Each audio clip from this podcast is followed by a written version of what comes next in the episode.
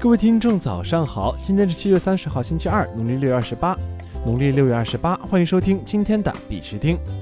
以下是昨天行情。截止到昨天晚上十七点，根据 Coin Market Cap 数据显示，全球数字货币市场总市值为两千六百五十九亿一千六百三十万美元，二十四小时成交量为四百八十四亿九千二百九十八万美元。比特币报九千五百八十一点九亿美元，较前一天涨幅为百分之零点六一。以太坊报二百一十一点七六美元，较前一天涨幅为百分之一点零一。昨天的恐慌与贪婪指数为十九，前天为十六，恐慌程度稍有缓解，等级仍为极度恐惧。BTC 上周周线收线情况还不错，没有出现更大的跌幅，并且在周压力区间九千四百二十点到九千六百八十点之间稳住，这是比较好的现象。很多人都期待 BTC 价格能够回到八千二百四十点到八千五百二十点支撑区间再上车，这是最理想的情况。但是凡事没有绝对，我比较倾向是突破一万零二百点，也就是图中的中轨位置，可以尝试做多，目标一万一千五百点到一万二千点。如果直接从这里回调，那么可以考虑八千两百四十点到八千五百二十点附近再上车。在这里呢，必须还是要提醒各位，投资有风险，入市需谨慎。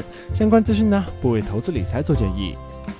以下是新闻播报。今日头条：巴西城市接受比特币支付公共交通费用。据 Crypto Globe 消息，巴西塞阿拉州首府福塔莱萨市的公共交通系统用户将很快可以使用比特币购买车票。在2019年底之前，BTC 支付端口将被纳入该市的自主票务应用程序，允许旅行者通过扫描二维码使用比特币支付，然后由位于车辆上的设备扫描二维码。除了 BTC 之外，用户还可以使用借记卡、信用卡或飞行常客计划购买交通车票。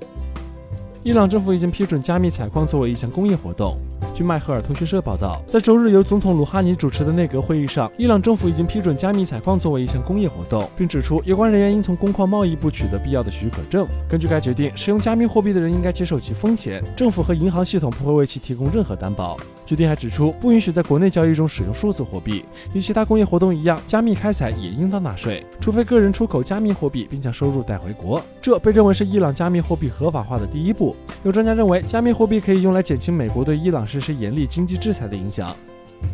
中国银行发布漫画介绍比特币等相关内容。中国银行七月二十六号在其 APP 发布了“慢说金融零零一期”，暴涨的比特币来了解一下。通过漫画形式对比特币原理、历史、挖矿和收益等进行了介绍。漫画涉及孙雨晨天价午餐等事件，并引援巴菲特、摩根大通 CEO 等诸多人士对比特币的评论。该文于七月二十六号下午四点在中国银行 APP 中发布，目前累计阅读量已经超过十九万次。据悉，该文章由中银国际证券、金融界智能投教联合出品。未来矿场全球超级节点发布会在西安成功举行。二零一九年七月二十七号，链动全球未来已知未来矿场全球超级节点发布会在西安举行。本次发布会由未来矿场主办，链团财经承办。未来矿场是一家集芯片研发、自营矿机、自营矿场为一体的云算力分发平台。本次峰会是未来矿场在全球超级节点发布会中的首次亮相。将来，未来矿场将凭借行业经验和行业资源，为众多投资者提供支持。工行线上供应链产品应用区块链实现全链条授信融资。据新华网消息，七月二十六号，以“大行小贷，为您而来”为主旨的中国工商银行山东分行二零一九年普惠金融产品推介会暨小微中心授牌仪式在济南举办。工行负责人重点推介了一个平台三大产品体系，其中线上供应链以核心企业为依托，应用区块链和大数据技术，可以实现全链条授信融资。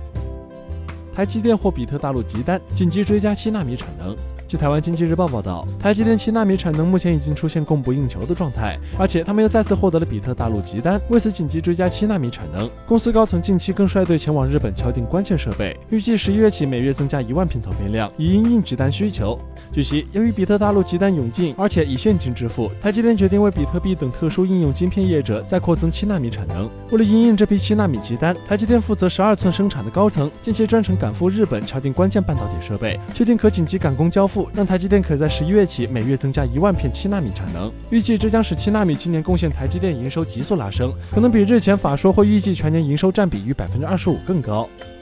国际新闻。美国国防部高级研究项目局正在测试区块链协议，建立去中心化的信息通道。据参考消息网消息，俄罗斯战略文化基金会网站七月二十六号发表文章称，五角大楼本月发布了国防数字现代化战略。文章称，美国国防部高级研究项目局正在积极参与网络升级，特别是测试区块链协议，建立去中心化的信息通道。